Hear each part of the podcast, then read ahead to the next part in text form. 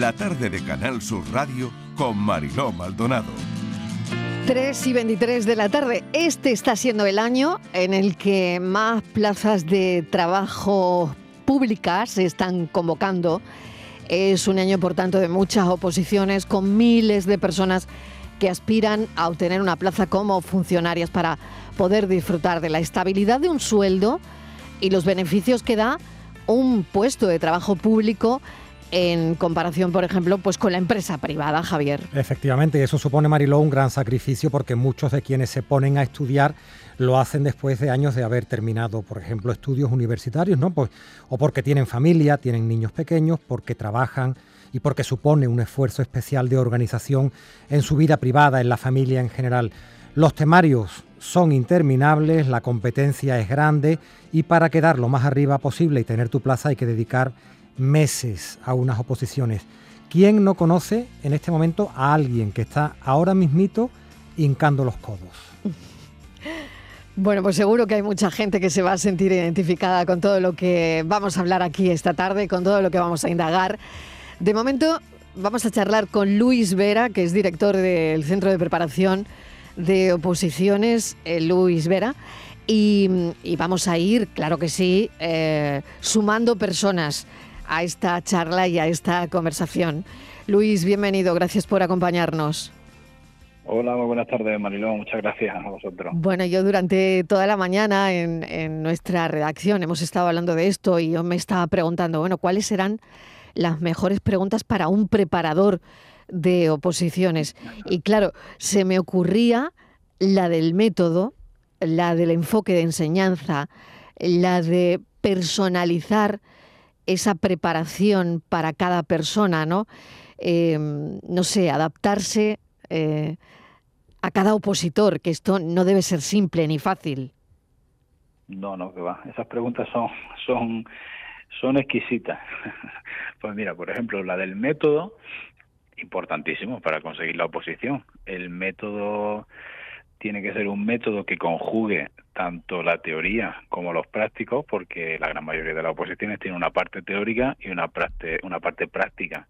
Entonces los profesores tenemos que estar especializados en esa parte teórica, enfocarle al alumno que el tipo T va a caer de esta manera, de la otra, la pregunta va a ser más singularizada, más extensa, y luego la parte práctica es poner toda esa teoría en un caso práctico pues las preguntas cambian totalmente y te las enfocan para que tú las contestes o tipo T o desarrollo incluso. Tienes que escribir en una página eh, esa pregunta. Entonces, el método es esencial. Tienes que estar muy acostumbrado en la academia a trabajar todo eso para que cuando llegue allí el día del examen, pues te resulte una clase más y te vengas con la plaza. Entonces, eso es importantísimo. El método. La otra que me habías dicho, ¿cuál era? Bueno, la otra era eh, los enfoques, ¿no? Que yo creo que queda contestada, ¿no? Y personalizar la preparación, porque claro, me imagino que te encuentras con, gente de todo tipo de rango y que, quiere hacer oposiciones diferentes, ¿no? Como eh, o, personas que tienen problemas laborales porque ya están trabajando, no sé, imagino que cada uno tiene su biografía, ¿no? Claro, claro. Hay dos personalizaciones. Una es para el tribunal calificador que va a hacer las preguntas. O sea, nosotros tenemos que estudiar a cada uno de los miembros de ese tribunal, saber qué podrían preguntar, mirar en qué están especializados, ¿no? Si son profesores de un máster o son forman parte de algún tipo de formación interna y nosotros ya nos hacemos una idea de cómo personalizar ese examen en concreto. Y luego tenemos que personalizar la preparación porque te va a dirigir, tú lo has dicho, a una persona que puede tener la ESO, porque con la enseñanza secundaria obligatoria ya te puedes preparar una oposición, muchas oposiciones de hecho, o una persona que tenga bachiller o una persona que ya tenga un estudio superior universitario. Entonces, tenemos que enfocarle cuál es su oposición o grupo de oposiciones a los que puede optar y si puede a más de una, con un solo temario, que se prepare ese más de una y entonces le aumenta muchísimo las posibilidades de conseguir su plaza, claro. Javier. Así lo eh, hacemos. Yo al, enfoque y al, tema y todo lo que estáis comentando, eh, Luis, ¿qué tal? Yo le sumaría la perseverancia. Eso se enseña, la terquedad, sobre todo cuando una persona no aprueba o, o, aprueba pero no tiene plaza, que hay que ser terco, perseverante, organizado. ¿Qué se le pide al opositor? Sí, Sí, se le pide que dé el 100% desde el principio. Nosotros le insistimos muchísimo en que en que tienen que volcarse con esto. Esto no va a ser un paseo que, que bueno, que lo vamos a hacer con solvencia.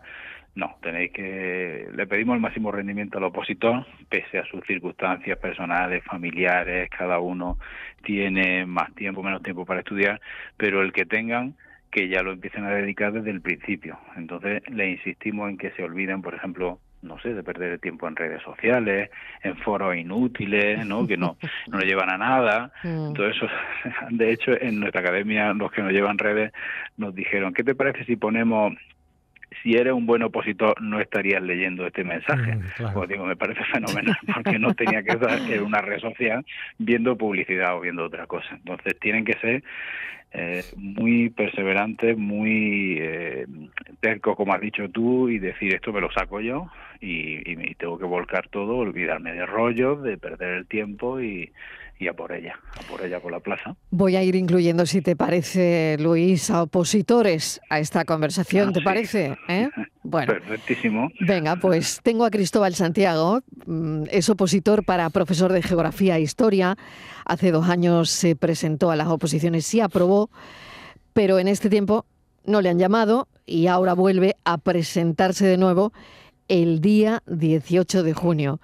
Cristóbal, bienvenido. Gracias por acompañarnos. Buenas tardes. Y a vosotros, buenas tardes. ¿Cómo estás? Bueno, eso quedó aprobado. Cuéntanos un poco cómo ha ido tu historia, cómo, cómo es.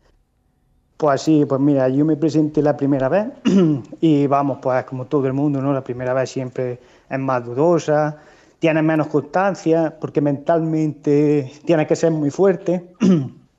y la segunda la segunda vez, mira, me pongo, me emociono y todo porque es muy duro, ¿eh? Es muy duro. Cristóbal, tranquilo, que yo entiendo, no, no me he presentado nunca a ninguna, pero entiendo, entiendo por lo que estás pasando, porque claro, e, es tanto... Claro, uno se deja tanto, ¿no? Uno se deja tanto ahí, ¿no? Te deja la piel. Mm. Exactamente, echas muchas horas, te quita, te quita de muchas cosas. Y bueno, porque detrás hay un gran trabajo, una familia, pareja, el caso mío, que mm. siempre están detrás tuya. Y la segunda vez pues se consigue, ¿no? La segunda vez tú sacas un 7, yo salgo del examen e incluso te dan la enhorabuena eh, directores de que ya están trabajando. Y ves cómo pasa el tiempo, no salen plazas, no, no se mueve la bolsa. Y entonces dices, bueno, estos cuatro años, ¿qué, ¿qué, he hecho yo con mi tiempo? Eso digamos que es lo catastrofista, ¿no? Luego es verdad que, en mi caso soy una persona fuerte y, y es la constancia y es decir, mira, si he fracasado una vez, pues a la siguiente, y si no a la siguiente, y si no a la siguiente. Y, lo podrás ver, ¿no? Me he emocionado por recordar el momento, pero ya tengo otra vez el pulso, lo, lo puedo mantener, porque es la constancia y al final es que nadie pueda contigo. 18 de junio, Cristóbal, esa es la fecha. A mí, se me pone el vello de punta, ¿eh? ahí a la, vuelta de la esquina, ¿no? después de cuántos meses estudiando en esta segunda. Pues mira, eh, yo el año pasado, como había aprobado, yo pensaba que me iban a llamar pues, incluso profesores que ya te digo y directores mm. me, dijeron en mm. dos meses, tres meses, he entrado, enhorabuena, etcétera, mucha gente que estaba dentro, vamos, que sabía de lo que hablaba. Pero entonces yo me lo tomé un poco de descanso aquel año. Cuando llegue a septiembre yo veo que esto catastrofista por el tema de plazas, por el tema de cómo van las mm. cosas, con la nota que tenía quedaba muy lejos, eh, pues me puse, en septiembre me puse. Y un mes tras otro, un mes tras otro, un mes tras otro, y siempre sumando, como digo, es decir, tengo compañeros, tengo amigos, tengo mi pareja, y se lo digo claramente, todos los días se suma algo, todo, todo. Y hay que ir a por ella. Yo solo escuchándote, pienso, Cristóbal, ojalá un profesor como Cristóbal Santiago le diera clase a mis hijos de geografía e historia en el instituto, porque yo creo que les vas a transmitir tantas cosas a los niños, tanto de lo vivido, tanto de la cultura del esfuerzo que tanta falta a veces nos hace, ¿no? Bueno, voy a llamar a Alfonso León, opositor para profesor de biología es la segunda vez que se presenta. Ahora mismo es interino. Alfonso León, ¿qué tal? Bienvenido. Hola, ¿qué tal?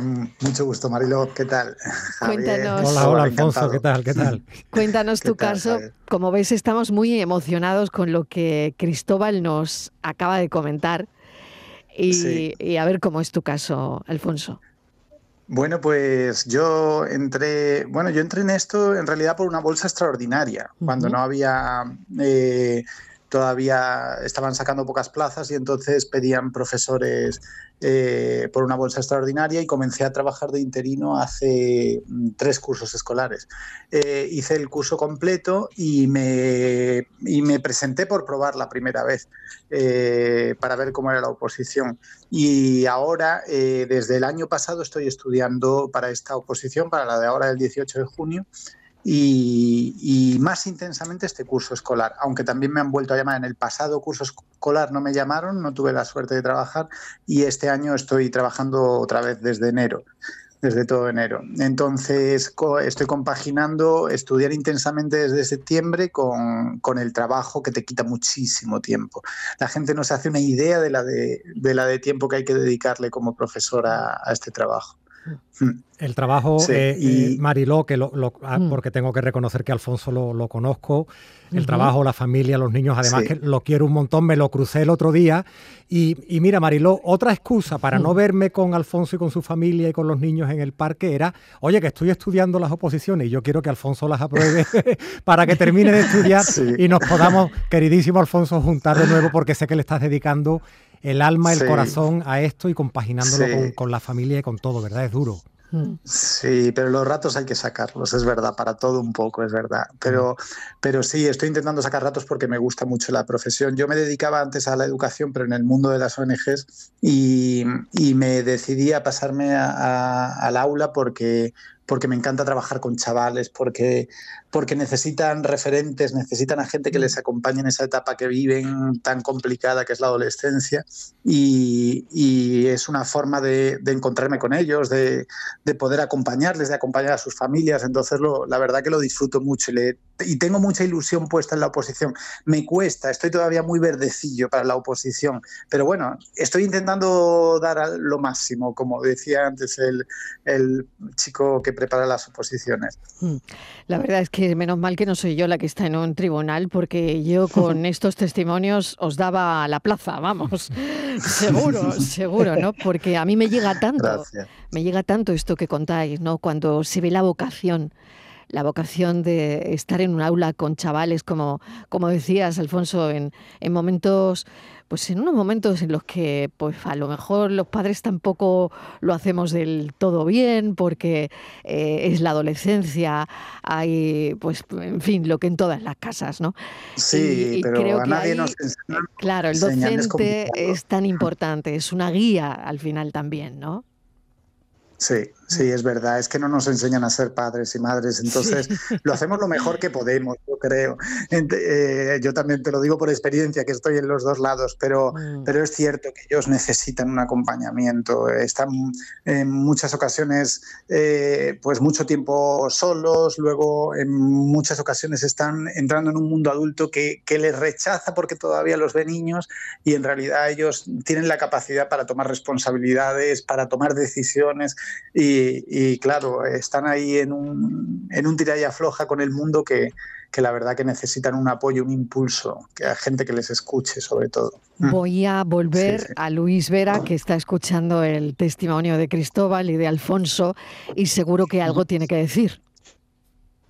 Sí, yo si pudiese ahora mismo conectarle mi cerebro y transmitirle todo el ánimo y la ilusión que, que, quiero hacerlo, pues que lo consideren hecho, ¿vale? Así que, que yo transmito esa fuerza y, todo el ánimo posible porque conozco perfectamente eso. Yo he sido opositor igualmente, aprobé mi oposición y yo he pasado por ahí. Es lo primero que creo que se debe hacer cuando hablas con un opositor. Primero, guiarlo decirle qué oposición puede ser para él más conveniente que empiece a prepararse, si es concurso oposición, en el caso que están hablando ellos, porque tienes que pasar una fase primero eh, para conseguir puntos, de entrar como interino, o si es oposición libre que depende solamente de tu examen y ya está, ya tienes tu plaza.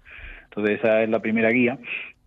Y, luego eso, todo el ánimo que, ellos tienen que tener porque se van a venir abajo. Nosotros le llamamos la montaña rusa del opositor, porque lo mismo ríes que lloras si estás por el suelo que estás en el cielo. Entonces me llaman muchos alumnos, hablamos mucho, me lloran, ríen e intentamos pues bueno mantenerlo íntegro para que, que, que, estén a tope con el estudio. Totalmente. La montaña rusa del opositor. Y hemos llamado también a un psicólogo porque en esto también hemos pensado cuando eh, queríamos abordar el tema de las oposiciones. Bueno, creo que una persona importante puede ser el psicólogo, pero claro, ni Javier ni yo pretendemos ahora mismo opositar, no sé tú Javier, pero yo, ni, ahora, ni, ahora ni nunca. Yo te, puedo decir que de este agua no voy a beber, Marilo, te lo aseguro. De momento tampoco. Así que yo creo que las preguntas a Juan Molina se la deberían hacer Cristóbal y Alfonso. Juan Molina Hernández es psicólogo que prepara opositores. Juan, bienvenido. Hola, muy buenas tardes. Así que yo te lanzo aquí a Alfonso. Primera pregunta, Alfonso. Bueno, pues mira, yo la verdad que sí que te preguntaría que, que, es difícil eso, saber que tienes un camino largo por delante y cómo, por ejemplo, afrontar a veces también el, el fracaso, el decir, pues mira, no, puede que no me salga la primera y cómo te levantas de ese primer golpe. El, primer golpe viene generalmente porque generamos unas expectativas que a lo mejor no son muy ajustadas a realidad. Es decir, el, cuando nosotros nos metemos en el mundo de la oposición pensamos que entrar en una academia, empezar a prepararte y que tenemos ese sentimiento de que en la primera vez que me presente me voy a llevar la plaza. Eso es muy complicado porque no solamente depende de variables internas tuyas, de que tengas buena capacidad, una buena motivación, de que hayas trabajado bien el temario, es que hay otros opositores que igual llevan más tiempo que tú, están más preparados que tú, ya han trabajado mucho ese temario, entonces realmente es complicado. Entonces yo creo que la clave para, para realmente afrontar ese primer fracaso es, antes de que llegue el fracaso, tienes que tener tu cabeza preparada para eso y no generar unas expectativas que no se ajusten a lo que podemos obtener. Entonces ahí hacemos una nivelación de expectativas cuando trabajamos con los opositores, decirle, a ver, eh, hay que ir con una expectativa ajustada, porque si no, luego viene ese fracaso, ¿no? El fracaso, si se entiende bien, si se acepta bien, puede ser una fuente muy interesante para seguir montando sobre ese fracaso lo que queremos conseguir, el objetivo que nos hemos marcado. Pero claro, hay que ajustar esas expectativas porque si no, el fracaso puede ser el abandono. Y entonces, si fracaso es igual a abandono, ahí hemos fallado todo y hay que ver que el fracaso puede llegar porque además forma parte del mundo de la oposición, pero hay que gestionarlo bien antes, durante y después. Cristóbal, eh, ¿tienes alguna pregunta? Pues la verdad que ojalá me hubiera, me hubiera gustado escucharlo el primer año, porque después de seis años yo he comprendido eso. Es así, nadie te enseña y entonces tienes que ir aprendiendo con ese fracaso que al final tú tienes que adaptarlo a que es éxito, es decir, al final es un día más, un día más. Y la verdad, me hubiera gustado escucharlo la primera vez que decidí decir, voy a hacer oposiciones. Claro, qué interesante todo esto, ¿no? Y mm, Javier, no sé si tú tienes alguna cuestión más para, no, mira, para, para, porque habrá recomendaciones. ¿no? Eh, dice mm. Cristóbal que le hubiera encantado tener este, este mm. apoyo anterior. Eh, no sé si estaba Juan escuchando el momento en, en el que Cristóbal, pues casi que se nos ha derrumbado, emocionado, ¿no? Yo digo el, manejo de las emociones, y lo decía también Luis Vera, ¿no? El caso cuando te llama un opositor, cuando necesita ayuda. Hay, hay, muchos ejemplos y muchos manejos distintos, ¿verdad? Porque cada uno tiene una situación familiar y personal distinta, Juan. Efectivamente, efectivamente. El, manejo de, de, lo que realmente sentimos es muy importante de cara a afrontar una empresa tan difícil como esa que ha hecho una oposición. Eh, eh, es, realmente complicado, o sea, son muchos los factores que uno tiene que tener en cuenta. Entonces, lo que sentimos es muy importante aprender a manejarlo. La, digamos que, por ejemplo, nuestra memoria funciona como una cuenta bancaria. Nosotros vamos haciendo depósitos en esa memoria ¿eh? continuamente, día a día, día a día, día a día, y luego yo me acerco a mi cajero y voy extrayendo lo que yo he ido depositando previamente. Por tanto, si yo voy depositando en mi cabeza, cuando estoy sacándome una posición, voy depositando buenos pensamientos, buenas ideas, bueno, buen sentido de las cosas, entonces cuando yo me pare en el cajero a extraer, voy a sacar lo que he depositado. Claro, ¿qué pasa? que ahí es donde está el trabajo que hay que ir haciendo día a día. O sea, hay que ir eh, eh, generando depósitos que sean útiles para, para, para lo que tenemos que afrontar, no depósitos que lo que a mí me hagan sean anularme. O sea, o depósitos que empiecen a, generar unos pensamientos, un ruido o unos monstruos internos que al final terminen devorándome. Tengo que tener mucho cuidado eh, de qué cosas estoy metiendo en mi cabeza. Y para ello yo creo que una de las cosas, porque claro, cuando uno da recomendaciones a los opositores siempre aparecen las cosas típicas, organízate bien, planifica bien, gestiona bien el tiempo, son cosas que, las podemos encontrar en cualquier sitio, pero yo difícilmente me encuentro el que nos digan que, que tenemos que, cuando uno está preparándose una oposición, activar el superpoder del ser humano. El gran superpoder que tenemos los seres humanos es la capacidad que tenemos de prestar atención a lo que está pasando. Eh, la memoria el razonamiento fluido, la, velocidad de procesamiento, las funciones ejecutivas, todo eso está subordinado a lo que yo le presto atención. O sea, si yo no le presto atención a lo que es relevante y soy capaz de inhibir lo que no es relevante, difícilmente voy a tener éxito en una, en una oposición. Entonces, ese superpoder hay que activarlo. Y con el mundo emocional le pasa igual. Si yo no soy consciente de lo que estoy sintiendo, entonces es muy difícil manejarlo, porque ni siquiera sé que lo estoy sintiendo.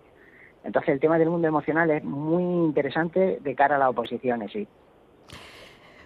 Cristóbal Santiago y Alfonso León, eh, muchísimas gracias por vuestro tiempo, que sé que es oro. Ojalá esta entrevista haya resultado, bueno, pues un poquito de, desconexión, de desconexión también por otro lado. Me ha dicho Javier que os diga, venga, déjalos ya, que tienen que seguir estudiando. y por otro lado, y que me ha puesto un mensajito diciéndome, oye, oye, que tienen que seguir, ¿eh? y, bueno, os agradezco enormemente porque creo que esto ha resultado tremendamente interesante para la audiencia, que es lo que tratamos en este programa, ofrecer bueno, pues vale, esto está de actualidad, pero otra visión, ¿no? Es actualidad porque lo que leíamos estos días es que este va a ser el año en el que más plazas para opositores haya, ¿no? Entonces, pues se nos ocurrió hablar con vosotros. Em, Cristóbal, Alfonso, mil gracias. Mucha suerte, ¿qué os voy a decir? Muchísimas gracias. De verdad, muchas gracias. Gracias, un saludo. Un abrazo, un abrazo. Luis Vera, un abrazo enorme y, y menuda responsabilidad. Igualmente, muchísimas gracias. Precisamente, no sé si me escucha ahora, voy dirigiéndome hacia la academia porque tengo un grupo de ciento y pico alumnos que se examinan la semana que viene de las oposiciones de justicia y están y están como lobos ahora Muy bien.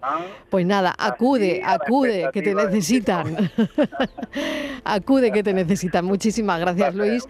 Y a Juan Molina, también queríamos tener esa visión de lo emocional, de lo psicológico. Y con Juan Molina, que es psicólogo, lo hemos conseguido. Muchísimas gracias, Juan. Gracias Gracias. Eh, gracias, Javier. Qué suerte, Mariló, para nuestros niños tener a mm. profesores como Cristóbal y como Alfonso, ¿verdad? ojalá, ojalá saquen su plaza y, tenerlos ahí en los institutos dando clase porque son personas uy, lo que han demostrado, ¿no? Maravillosas, maravillosas. Totalmente de acuerdo, Javier. Muchísimas gracias. Descansa. Hasta mañana.